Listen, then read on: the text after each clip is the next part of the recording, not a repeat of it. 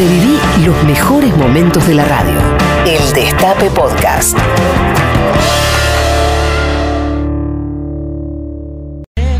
Si a Alberto le va muy bien, llegará a 2023 con el mismo PBI per cápita que dejó Mauricio Macri en diciembre de 2019.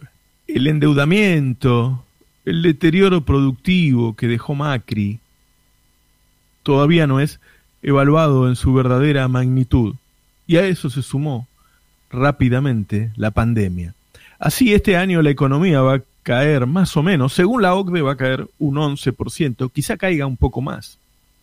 Según el presupuesto que preparó el equipo económico, el año que viene creceríamos un 5,5%.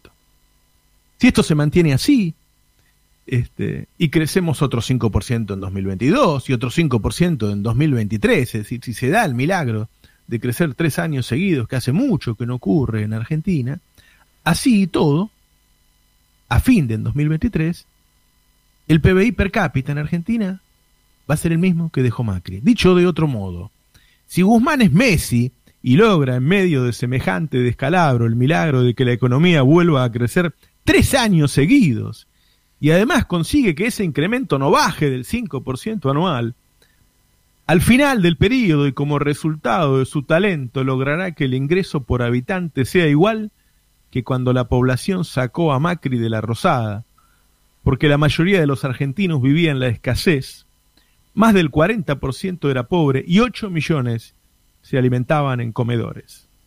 Ahora bien,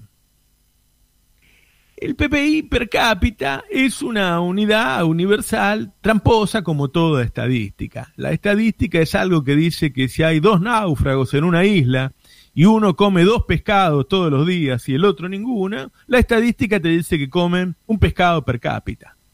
¿Sí? Durante el gobierno de Macri, el PBI per cápita cayó, ¿eh? en vez de crecer, cayó un 7,4%. Pero la caída del salario real fue del 23%, fue mucho mayor. ¿sí? El camino de Alberto tiene que ser el inverso. El salario real tiene que crecer más que el PBI per cápita. Así, al final de su mandato, los trabajadores van a estar mejor que cuando se fue Macri.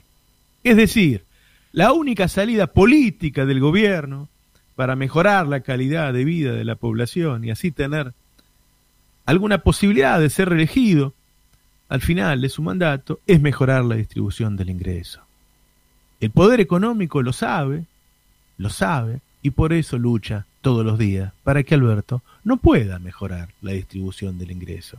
Esa es la batalla actual y los ruidos constantes que escuchamos todos los días en los medios y en las calles tienen que ver con ese establishment económico intentando que el gobierno lleve a cabo este cometido. Ahora bien, yo estoy hablando de 2023, estoy hablando de la posibilidad o no de que el gobierno logre la felicidad del pueblo, que haga que sea votado nuevamente y se quede ocho años, Alberto, y no cuatro, y no salvemos de que vuelva a la derecha. Pero antes del 2023 hay otra elección, que es la 2021.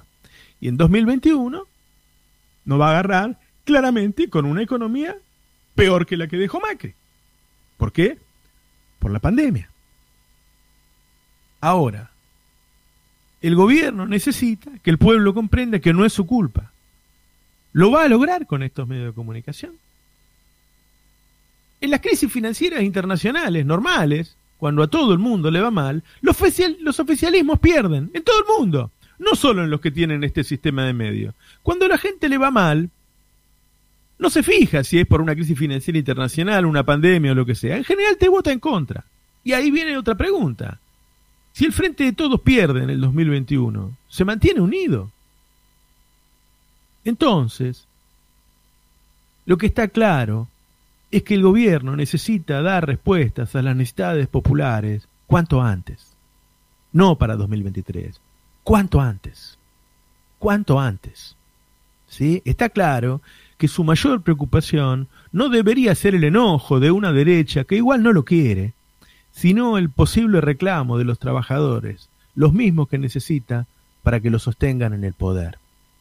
Porque lo que necesita este gobierno es que cuando termine la pandemia los trabajadores, satisfechos con su gobierno, por lo menos del esfuerzo que hace para ayudarlos, salgan a las calles a mostrar que el poder es del gobierno popular y no es de los cuatro tilingos que salen ahora a la calle. Pero para eso, para que salgan a apoyarlo y no a reclamar, tiene que darle respuesta rápido. Mejorar el PBI per cápita de Macri es casi imposible.